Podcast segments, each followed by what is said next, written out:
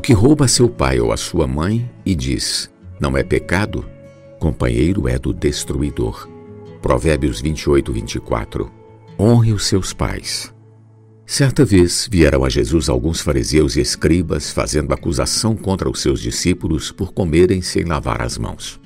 O Senhor lhes respondeu: Por que transgredis vós também o mandamento de Deus por causa da vossa tradição?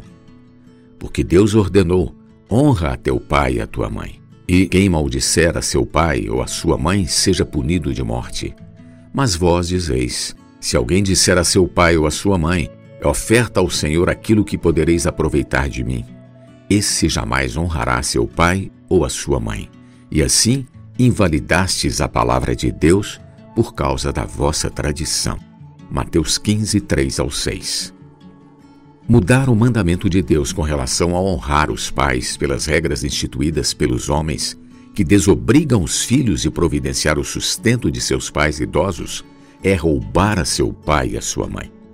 Os escribas e fariseus ensinavam que alguém podia se esquivar do apoio financeiro aos pais ao prometer solenemente esse dinheiro como doação, a qual poder-se-ia ser cumprido depois.